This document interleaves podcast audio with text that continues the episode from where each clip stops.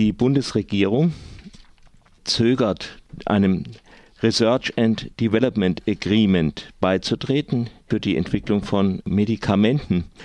Worum geht es dabei? Ich frage das jetzt am besten äh, die Lora Lennartz von der Uni äh, Universities Allied for Essential Medicines Organisation Freiburg. Hallo, guten Morgen. Hallo, guten Morgen. Morgen. Ja, um was geht es bei diesem Research and Development Agreement? Wofür ist das gut?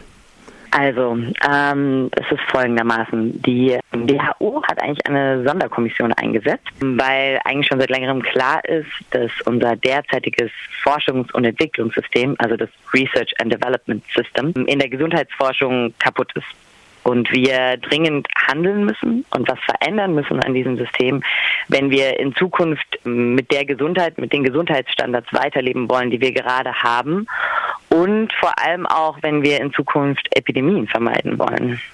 Kannst du da ein bisschen mehr Beispiele geben? Ja, gerne. Also ähm, es geht da vor allem darum, dass ähm, viele Krankheiten, die einen Großteil der Menschen betreffen, nicht beforscht werden das sind die sogenannten vernachlässigten Krankheiten.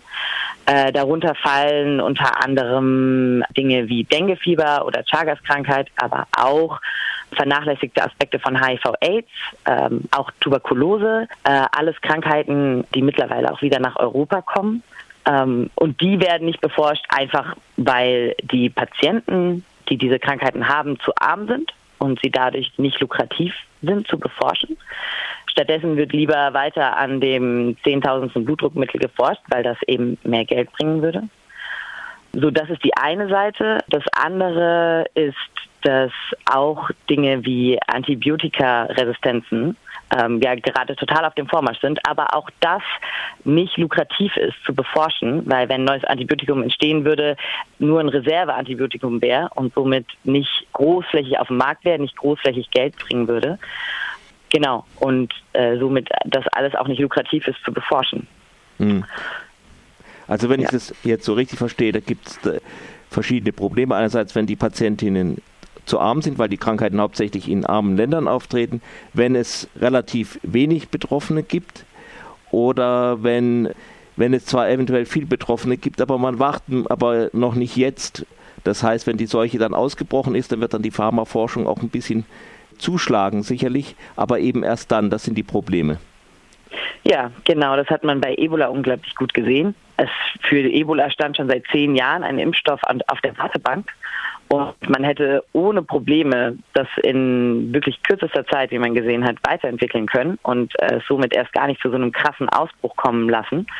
Aber äh, ja, es war halt nicht lukrativ genug und deswegen wurde daran nicht weiter geforscht. Und dafür mussten halt Tausende von Menschen ihr Leben geben. Und äh, das finden wir nicht richtig und ähm, das hat auch die WHO festgestellt, dass da irgendwas wohl kaputt ist, dass da irgendwas nicht richtig läuft in dieser Welt. Und dafür hat sie eben die Sonderkommission eingesetzt, die mal in Erfahrung bringen sollte, was man denn ändern könnte, mhm. damit sich da was bessert. Und was ist jetzt der Vorschlag, also dieser Research and Development Agreement, wie sieht das aus?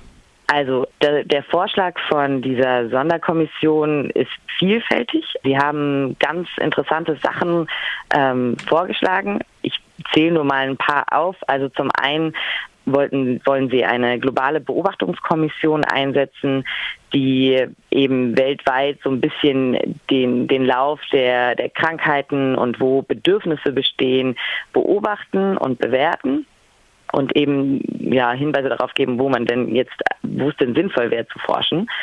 Dann sollte es ein die Linkage geben. Das bedeutet, dass die Forschungskosten nicht die letztendlichen Medikamentenkosten bestimmen sollten, einfach dahingehend, dass sich Menschen die Medikamente auch leisten können, weil man muss auch sagen, dass wir auch in unserem heutigen Gesundheitssystem uns viele Medikamente nicht leisten können, wie ganz viele Krebsmedikamente, ähm, die die Krankenkassen einfach nicht bezahlen können. Oder auch gutes Beispiel das neue Hepatitis C-Medikament. In Frankreich zum Beispiel bekommt das auch nicht jeder, ähm, einfach weil es viel zu teuer ist für unser Gesundheitssystem. Genau, und das wollen sie eben entkoppeln, die zwei Preise. dann wollen sie, haben sie vorgeschlagen, dass das Wissen, das eh schon besteht, einfach mal zusammengetragen wird in einen Pool, sodass alle Leute oder dass alle Forscher, die daran gerne weiter forschen würden, auf das Wissen zugreifen und nicht irgendwie zehn Forschungsprojekte parallel laufen zum gleichen Thema und äh, man sich nicht abspricht oder gegenseitig hilft, da weiterzukommen. Und das Letzte ähm, ist, dass sie gerne einen globalen Fund hätten, einen globalen Fonds, wo alle Mitgliedstaaten der WHO ähm, einen minimalen Teil, also ich glaube 0,1 Prozent des Bruttoinlandproduktes einzahlen und ähm, dieses Geld, dieses Fonds sollte dann einfach dafür genutzt werden, in Forschungsprojekte zu fließen, die wirklich nach den Bedürfnissen orientiert sind und nicht nach dem größten Profit. Also dort, wo das größte Bedürfnis besteht, an neuen Medikamenten, an neue Innovationen, dort sollte dann dieses Geld des globalen Fonds hinfließen. Nun hat, wenn ich das richtig verstehe, die Bundesregierung nicht Nein gesagt, sondern vielleicht Jein oder besser gesagt die Sache verschoben. Wie geht es jetzt weiter?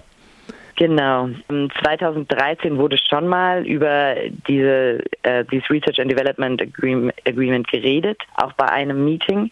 Damals haben sie schon mal gesagt, alle Staaten schon mal gesagt, ach, wir wissen jetzt nicht genau, wie wir dazu stehen. Lasst uns das mal verschieben. Ähm, wir reden 2016 nochmal drüber. Bis dahin haben wir uns Gedanken gemacht. Aber wie es natürlich immer so ist, macht man sich bis dahin keine Gedanken. Obwohl die Bundesregierung zwischendrin während ihrer G7-Präsidentschaft groß versprochen hat, äh, Antibiotikaresistenzen zu beforschen und vernachlässigte Krankheiten auf die Tagesordnung ganz oben hinzusetzen, hm, haben sie jetzt trotzdem wieder bei dem jetzigen Open-Ended-Meeting einfach, also sich kaum dazu geäußert. Sie haben gesagt, so eine globale Beobachtungskommission finden sie gut. Alles andere wissen sie nicht so genau wollen sie eigentlich nicht so. Also sie haben dazu eigentlich gar nichts gesagt, haben sich nicht geäußert. Und das Ganze wurde jetzt wieder vertagt auf die World Health Assembly, die jetzt Ende Mai stattfindet. Und dort soll es eben darüber jetzt weiter diskutiert werden.